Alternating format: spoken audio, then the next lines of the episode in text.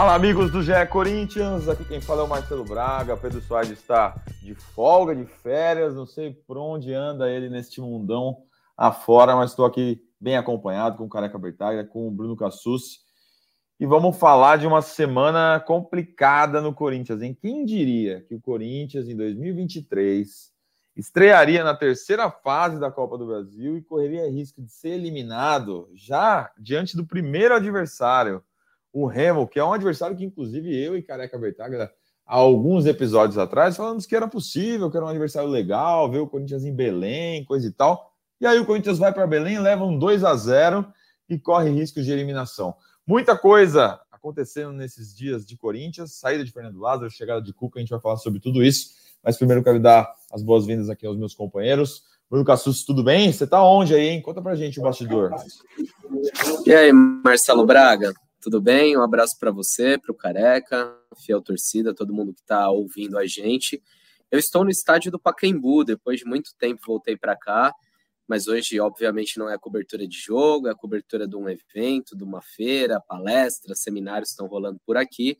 E eu vim fazer a cobertura, mas aproveitei a pausa, pausa do almoço para falar com vocês e fazer um podcast redondinho, porque o nosso último foi aquela loucura, né? A gente apurando a saída do Lázaro, você na porta do CT. É, falamos sobre a possibilidade do Cuca, mas é, ainda durante a gravação não estava sacramentado. E desde aquele podcast lá, desde aquele episódio, muita coisa aconteceu no Corinthians. E é sobre isso que a gente vai falar hoje. É isso, hoje estou melhor, hein? Almoçado, tô aqui sentado na minha casa, tomando um cafezinho. E você no Pacaembu, Pacaembu de muita história no Corinthians aula, então, no Pacaembu. Sabe quem já deu aula no Pacaembu? Tite já deu aula no Pacaembu. Sheik já deu aula no Pacaembu. Careca Bertaga, lá na arquibancada, já deu aula no Pacaembu. Muito. Tô certo ou tô errado? Frequentei bastante. Fala, amigos, boa tarde. Cara, a hora que o Cassu se disse que estava no Pacaembu, antes aqui nos bastidores, já fiquei com uma saudade, relembrando, né? Minha infância, passei aí, adolescência, muitas fugidas sem meu pai e minha mãe saber pegava o ônibus e descia no Paquembu, até 13 anos não pagava, né? Então a gente parava ali, ou oh, fala que é meu tio para deixar eu entrar junto, tal. Então muitas histórias, mas viemos aqui falar de um Corinthians que a gente brinca, né? Mas o Corinthians se coloca em situações e vocês já cobrindo o Corinthians há muito tempo, né? Eu somente como torcedor, então nem sempre a gente ficava sabendo de bastidores. Não tinha o podcast do GE, né? Quando eu só era torcedor, agora eu sou um torcedor que estou aqui com vocês direto, mas nunca fez tanto sentido o ano de eleição, né? Caramba, o Corinthians é todo dia um problema novo, fora os problemas que já estão dentro de campo, né? Braga citou bem, amanhã é um jogo muito decisivo, é, não só dentro de campo, né? Porque envolve muitas outras coisas, né? A Copa do Brasil, para mim, o título mais acessível, é uma competição que dá muito dinheiro e o Corinthians conta com esse dinheiro, pelo menos até uma fase de quartas de final, né? Foi o balanço, balanço na expectativa, né? De, desse ano.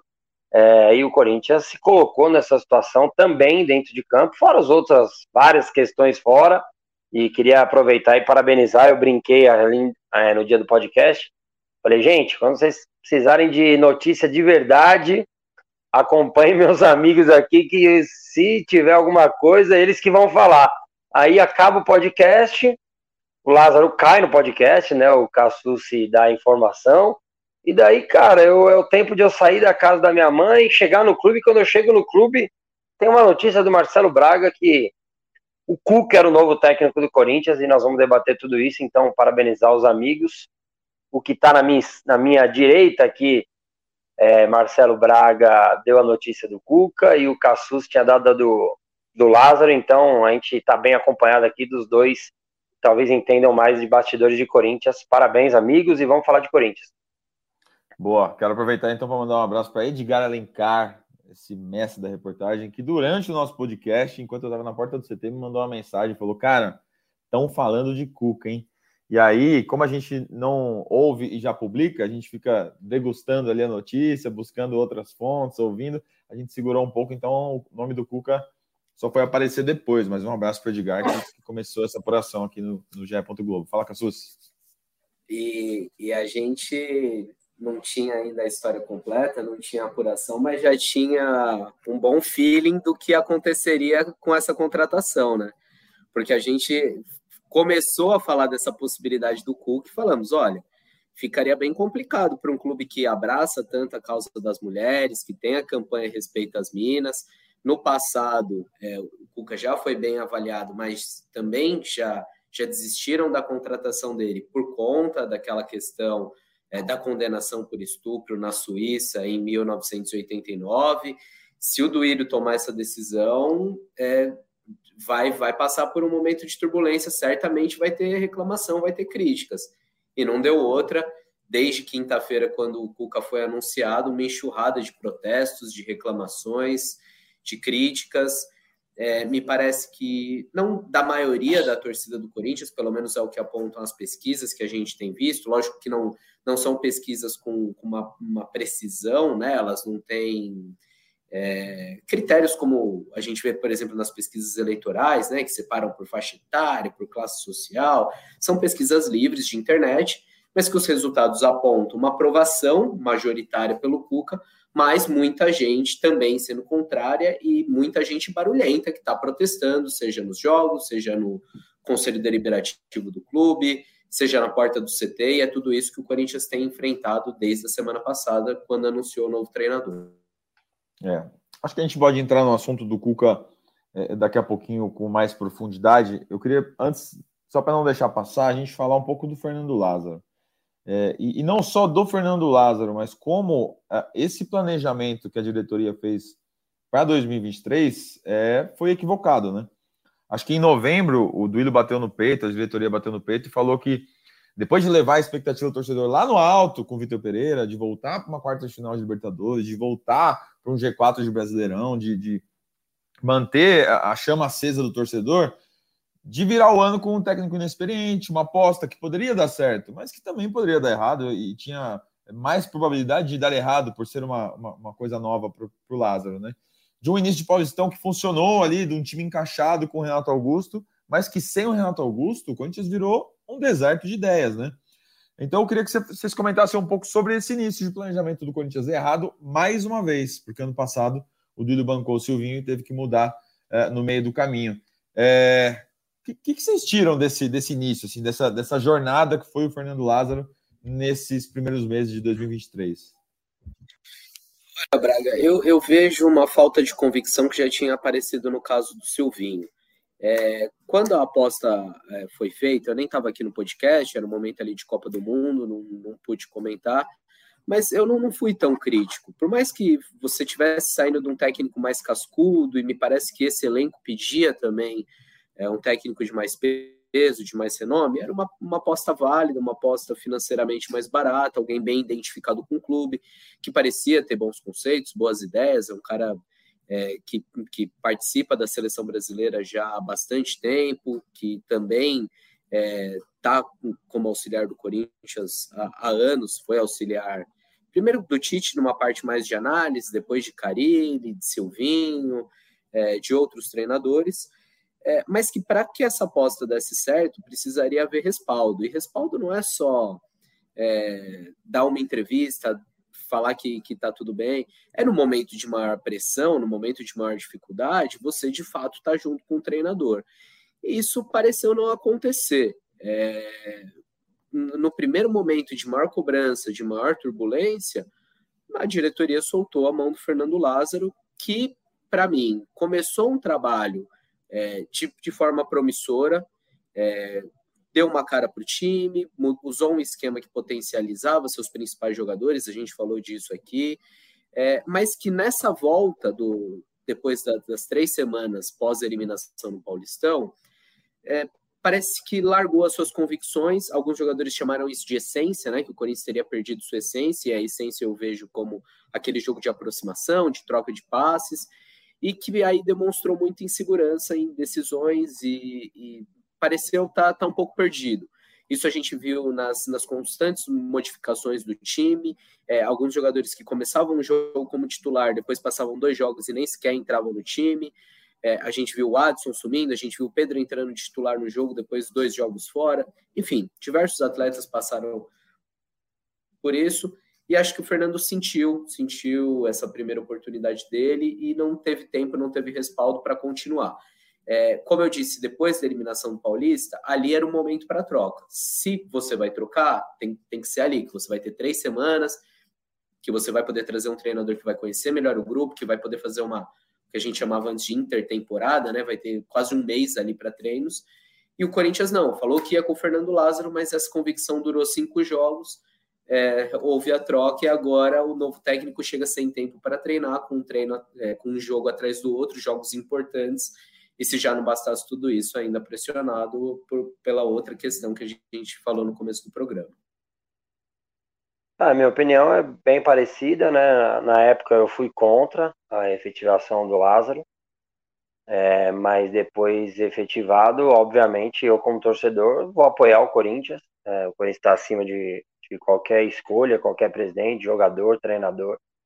É, concordo que foi um início promissor, principalmente pela mudança de, de desenho tático, né, que era algo é, para realmente potencializar hoje o craque do time, Roger Guedes. Isso deu resultado, né? O time jogou bem na maioria dos jogos, teve alguns tropeços, não só de resultado, mas é, atuação mesmo, né? O, o jogo contra a Portuguesa, tal. E daí eu lembro que na semana anterior, ali faltando um jogo para acabar a primeira fase, a gente tentou fazer uma análise aqui, né, sobre o Lázaro. E a gente pontuou algumas coisas que precisavam ser melhoradas, mas que realmente era um time promissor e tudo dependeria de como o Corinthians ia acabar o Campeonato Paulista. É, goleado por um rival em casa numa semifinal, é, perdendo os dois jogos para um rival na, na final, mas a gente pouco questionou o que poderia acontecer e acabou acontecendo no jogo contra o Ituano.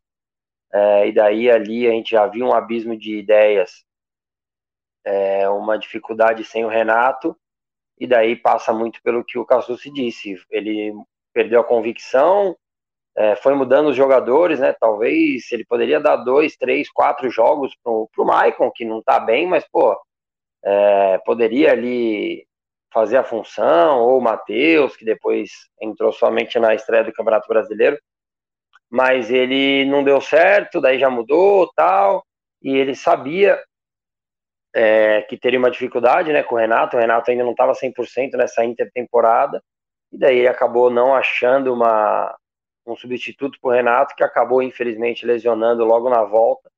E daí o Corinthians se perdeu em todos os sentidos, né? Se perdeu como time, se perdeu fisicamente, né? Hoje eu estava vendo o replay do gol do Remo, cara. Impressionante o Maicon, parece que ele tá com aqueles bagulho de tração, sabe, no treino e não conseguiu soltar.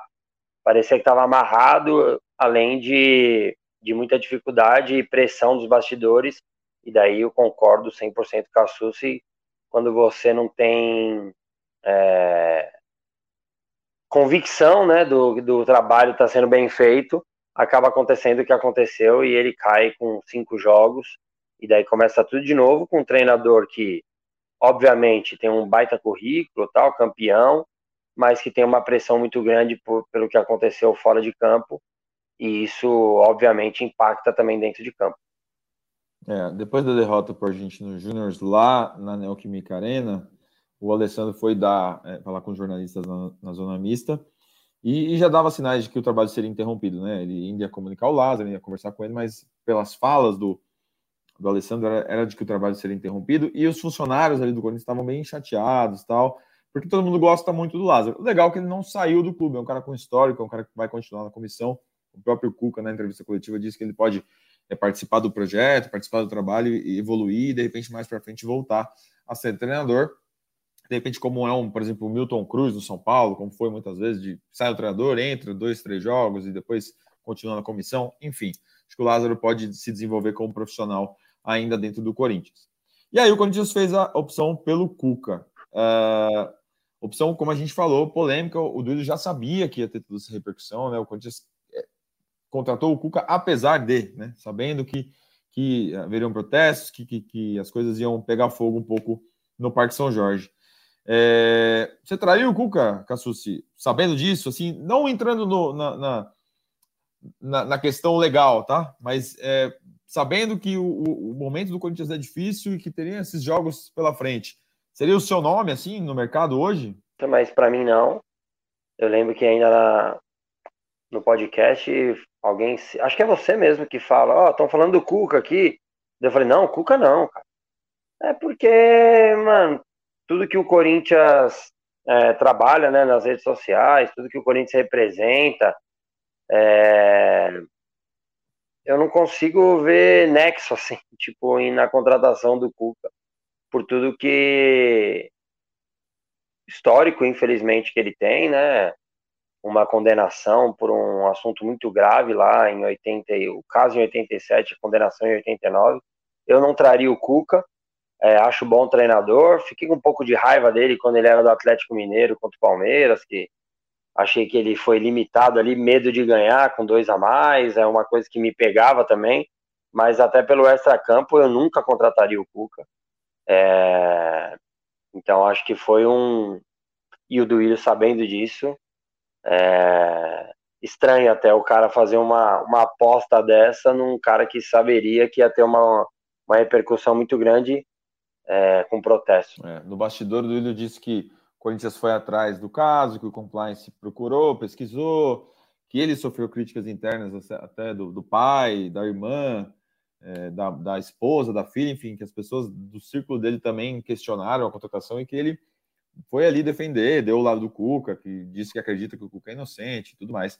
E aí a gente viu a entrevista coletiva do Cuca, é, que praticamente foi sobre esse tema, né? Praticamente foi sobre isso, falou muito pouco de bola, é, muito pouco sobre o trabalho e, e o, que ele, o que ele pretendia para o Corinthians, o que ele pretende para o Corinthians nessa temporada.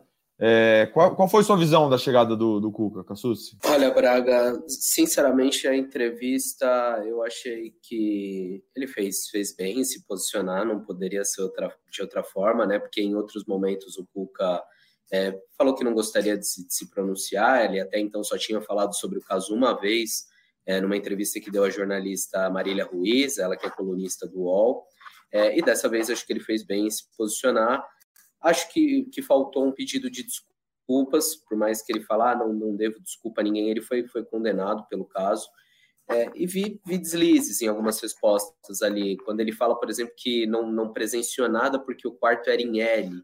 Acho que é uma justificativa que só pouco plausível. Acho que, que não era isso que, que quem estava protestando lá no CT naquele dia queria ouvir. E acho que para o Corinthians fica isso: você traz para dentro do clube uma crise que não é sua é, e a, a, discussão passa muito pouco pela parte esportiva, né? Acho que, independentemente desse caso, de, da, do, da condenação do Cook em 1989, poderia se discordar da, da, contratação dele por motivos técnicos, como o Careca falou. Libertadores do ano passado, ele com dois a mais e uma dificuldade enorme de furar o bloqueio do Palmeiras, que depois resultou até numa polêmica com o Abel Ferreira, né? O Abel é, meio que, ensina, entre aspas, como ele, ele deveria ter feito, como o Cuca deveria ter agido para furar o bloqueio do Palmeiras. Mas, enfim, não se falou de, de futebol desde então e o Corinthians absorveu para si uma, uma crise que até então não existia. É isso. E aí o, o, o Duílio disse que o Corinthians tinha urgência para encontrar um nome é, por conta do, dessa, desse jogo de quarta-feira, o jogo de amanhã contra o Remo, por conta da sequência, de, de ver que a Libertadores também começou a ficar num caminho mais tortuoso, mais difícil. E aí é, o Cuca é apresentado, é, viaja para Goiânia, já estreou e estreou da pior forma possível, né?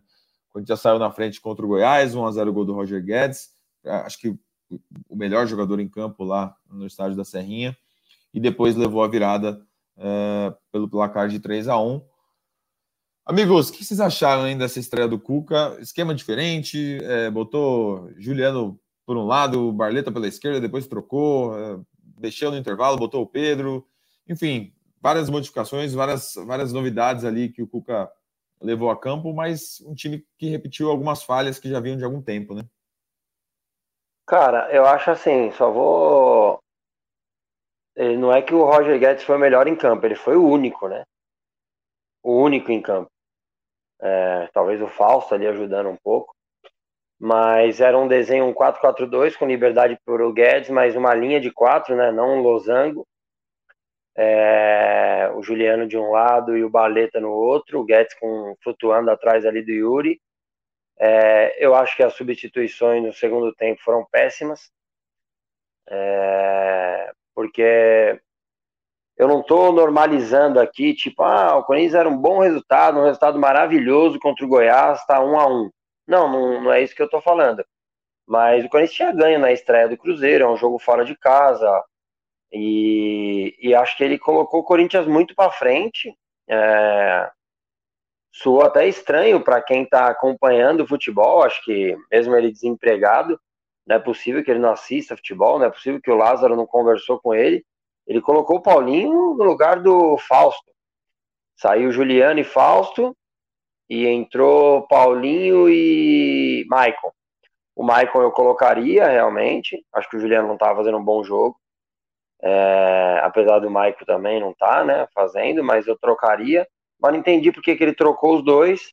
E a partir daquele momento, o Corinthians perdeu totalmente o meio de campo ficou com meio de campo com o Rony, Maicon e Paulinho, bem mais ou menos assim, sem força, né? O Paulinho, a gente já falou aqui outras vezes, eu não vou entrar no custo, no, no mérito do custo-benefício, né? Do cara ganhar um milhão, que era para Taunza tá pagando, Taunza, é, para só entrar algumas vezes ali do lado do Yuri. Quando eu vi o Paulinho aquecendo, eu achei que ele ia entrar no lugar do Yuri, mano. Que de novo quebrou a bola, né? Foi muito mal é, não consegue, não estava conseguindo dominar e quando conseguia tomava sempre a pior decisão. E daí achei muito estranho quando ele colocou o Paulinho e daí o Corinthians ficou com um meio de campo para frente, com Rony, Paulinho, Maicon, Pedro, Guedes e Yuri. Obviamente o Corinthians ia perder o meio de campo, como perdeu. Além de estar o Du, né, na lateral, ele já tinha feito essa troca aí, colocando o Rony o, no lugar do Bruno Mendes e colocando o Du lá na lateral. E daí o Corinthians ficou muito exposto, já era para ter tomado o segundo gol, e daí acaba tomando um segundo gol numa situação que eu venho cobrando faz tempo aqui. É, o Corinthians, eu não vou nem entrar no mérito de, de lentidão, de Gil e Balbuena tal, mas é, cuidar da bola, é ter intimidade com a bola. O Gil praticamente cede um escanteio de graça é, porque o Corinthians não tem saída de bola. O Corinthians, para mim, Bruno Mendes e Caetano, no mínimo um dos dois tem que ser titular. É, e daí o Corinthians acaba tomando um gol de cabeça ali, daí fica uma um baita de uma pelada, casado contra solteiro. Corinthians exposto ali, o Fábio Santos, meu Deus do céu, sofrendo. E daí a derrota bem merecida. É, e daí acho que passa muito pelos jogadores, o Duílio até falou isso, né? Que eles podem jogar mais e com certeza podem. É, mas acho que o Cuca já na sua estreia colaborou muito para a derrota, porque as trocas deixaram o Corinthians muito exposto. É, você falou do erro do Gil no segundo gol, no primeiro também o Balbuena dá um chutão para frente uma hora lá e aí reinicia o ataque do Goiás. Depois também uma falha coletiva na, na bola cruzada. O Corinthians tem tomado muitos gols de cruzamento. É, a zaga virou um problema, né, Cassus? O já, já teve em outros anos números muito bons, até recente com o Silvinho, com o Vitor Pereira também tinha uma zaga equilibrada, acabava tomando muito gol, mas, mas em alguns momentos teve uma zaga equilibrada. Perdeu um pouco isso, né?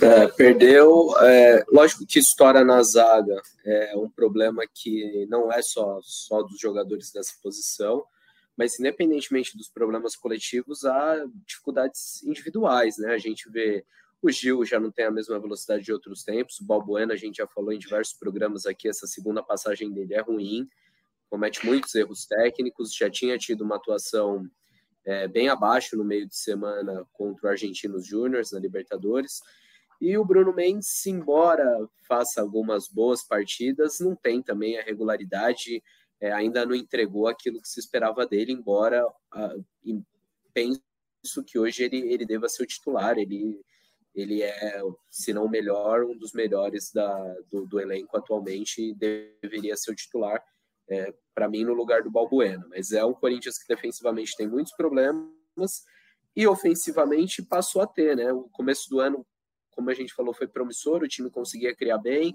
e hoje é um time cada vez mais dependente do Roger Guedes, é, que participou de metade dos gols, considerando gols e assistências, né? Participou de metade dos 26 gols do Corinthians. é, de um time que está criando pouco, que está com dificuldades e que nessa quarta-feira vai precisar fazer pelo menos dois gols para levar o jogo para os pênaltis. É, aí eu fui tentar simular um Corinthians aqui para esse jogo, com algumas mudanças, é, pensando, porque o Cuca já deu sinais, né, de que vai mexer, que não, não gostou da postura, não gostou é, do desempenho, principalmente, do Corinthians diante do Goiás, e tive dificuldades aqui para montar um, Corinthians diferente. É, o que, vocês, projetam de novidade para esse Corinthians? Uma coisa que precisa fazer gol, que precisa ter um, uma postura é, madura dentro de casa, né? Acho que a Fiel vai apoiar, provavelmente um, um estádio aí com 40 mil pessoas. O que, que vocês acham que pode ter de novidade vindo do Cuca nesse jogo, hein? Primeiro eu queria elogiar também, que eu só critiquei ele, mas a entrevista foi muito boa, né? Pós-jogo. É... Cobrou né, os jogadores, bateu na tecla que parece que que não é importante, mas é, né? O Goiás tinha um jogo no meio da semana no Peru, só chegou em Goiânia na sexta, meia-noite, e correu mais que o Corinthians, né? Então, o Cuca, nesse sentido, ele tem esse tamanho para cobrar os jogadores, é, e acho que a cobrança tem que acontecer realmente, então eu gostei da, da entrevista, mas não, da única coisa que não dava esperar os 15 dias e para o time ter a cara dele, o Corinthians precisa dar um jeito amanhã, é, na força da torcida, sei lá como. Mas o Corinthians precisa e eu, cara, eu acho que não dá para o Fagner tá fora, né? E daí acho que com o Bruno Mendes você perde muito ali. É... Tipo, ofensivamente, então acredito que vai jogar o Du numa lateral, eu colocaria o Bidu na outra lateral, fez um bom jogo contra o Cruzeiro, é... e tem muita característica ofensiva. Eu colocaria o Bruno Mendes na zaga, daí ou com Balbuena ou com Gil, não tem uma, uma, uma preferência muito clara, acho que o Gil tá melhor que o Balbuena, tem jogado melhor, mas qualquer um dos dois ali, daí no meio de campo eu colocaria é, um tripé com Cantijo, Fausto e Juliano, e colocaria lá na frente Roger Guedes, Pedro e Yuri, ah, mas o Pedro joga no mesmo lado do, do Yuri. Porra, não é possível que ele já tenha esse vício com 17 anos, cara. Manda e ele jogar onde o Guedes não tiver. um pouco desse posicionamento, né, careca? O Braga também, que estava é, lá na, na, coletiva, pode falar melhor isso. O Cuca cita Bernard, cita Gabriel Jesus, jogadores que ele trabalhou no passado quando eram muito jovens, quando estava no início de carreira, e que ele mudou a posição, né? E indicou isso em relação ao Pedro, falando que poderia usar ele não só do lado esquerdo, né? Não sei se como meia, se é. na ponta direita. É. Não, é, é o... meio que, meio que não dá que é um jogador que não, que não está formado, né? Um jogador que ainda está em processo de, de, de, aprendizagem e tudo mais, e que ele pode contribuir para essa formação do Pedro. Acho até interessante esse desenvolvimento. Também acho que tem que ser titular, cara. Um jogo em casa, assim, um jogador que vai quebrar linha, não Quebrar sei como é linha, drible, isso aí. Acho que o Remo vai ficar lá atrás, Cassus. Você que esteve lá em Belém, viu a postura do time do Remo dentro de casa, óbvio, outra postura, né? Mas você acha que eles vão mudar um pouco o comportamento? Acho que vai ser um time reativo, Braga, um time que não vai querer ter muito a bola e quando tiver a bola vai sair com velocidade, que em casa eles já fizeram um pouco disso, né? deram, deram bola, deram campo para o Corinthians, não, não, se importaram em ficar menos com a posse, mas quando, quando recuperavam, saíam em velocidade, eu imagino que eles vão reproduzir isso na arena. É, não é fácil é, segurar o Corinthians ali 90 minutos com o estádio lotado, mas o, o Remo tem uma boa vantagem, né? É, vejo assim também.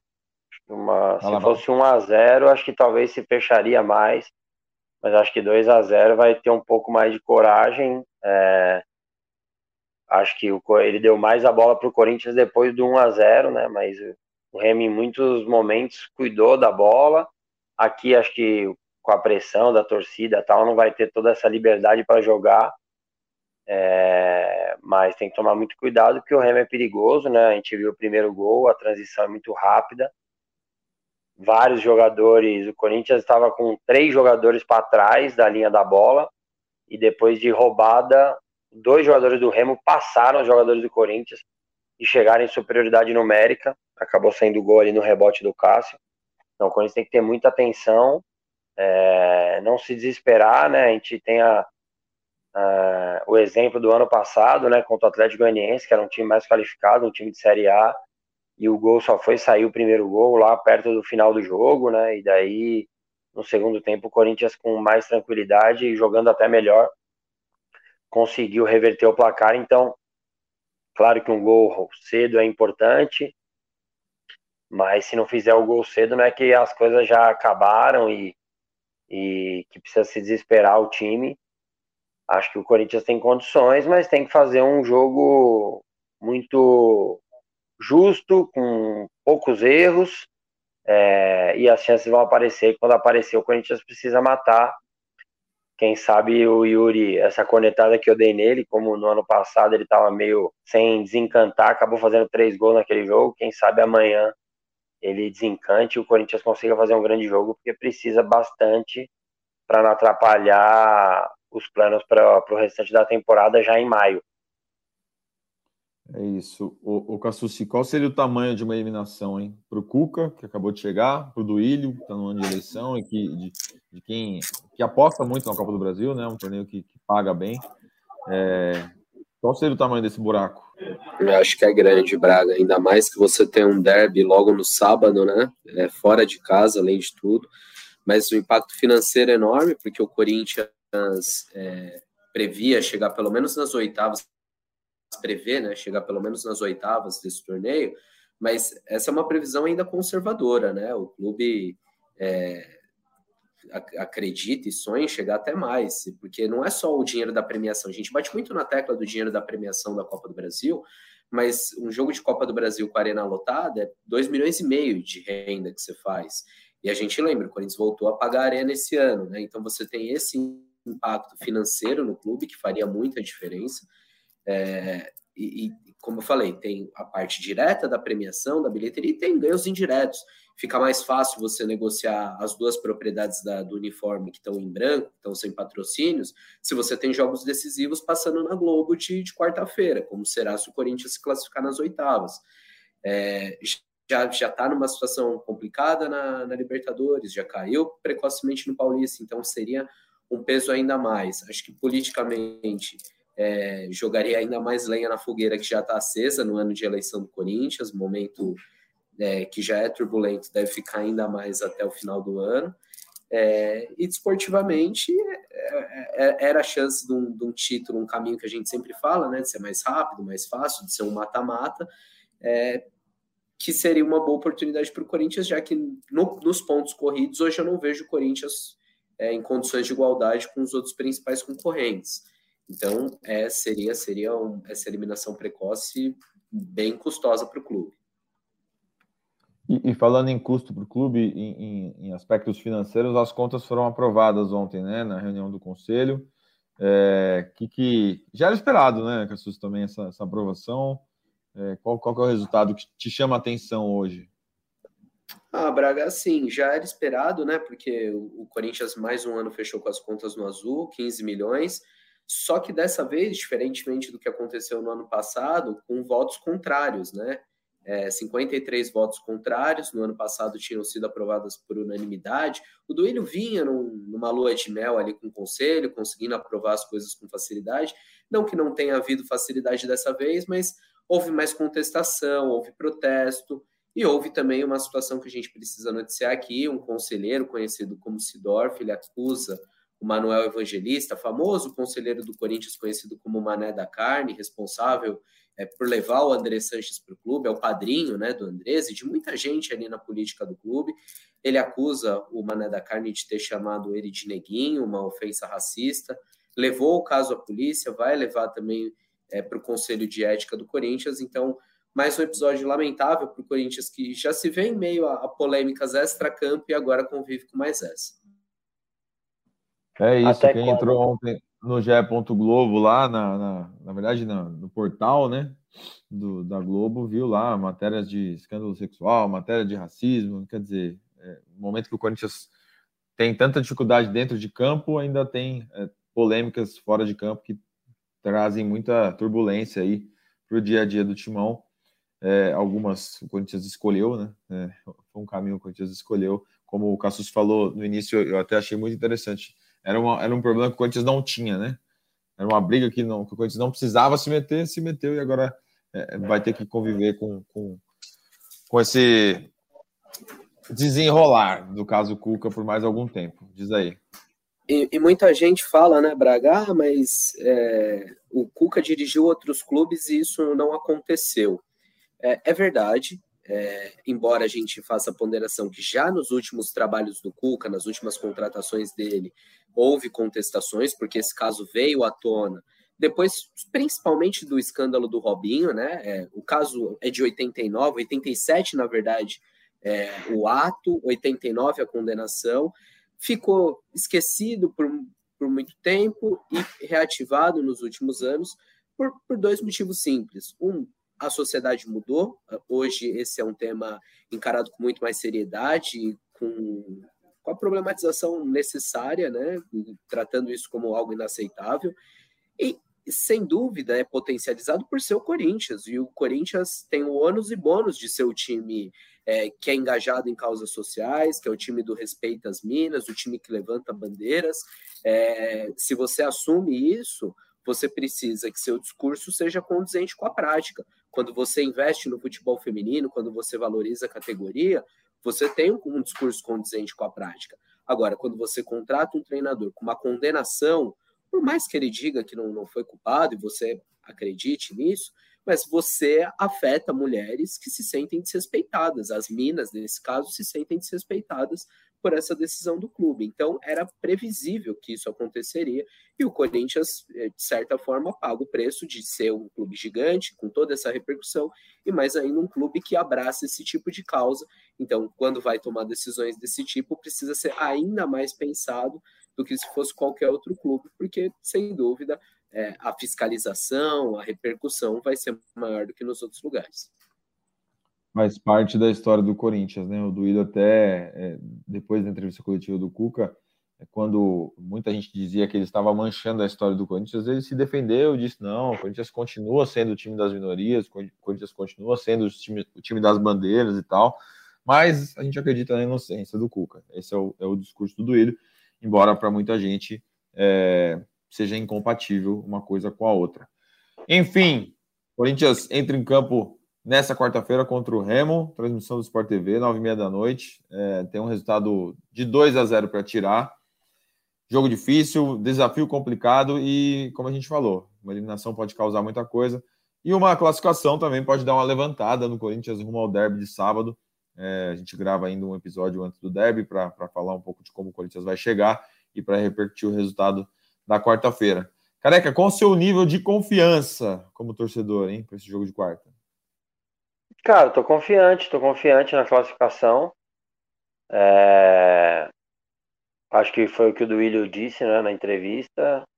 O Corinthians tem capacidade para jogar melhor e tem jogadores é, decisivos que podem, que podem fazer um grande jogo e ser um diferencial a favor do Corinthians, além da Neoquímica Arena, além da fiel torcida que que apoia muito, empurra muito o Corinthians e amanhã não vai ser diferente. Então, você que vai para a Arena, assim como eu, esses 43, sei lá, mil pessoas, que vão, que vão para lá para apoiar, para torcer pelo Corinthians, é, porque amanhã precisa de todo mundo junto, com confiança.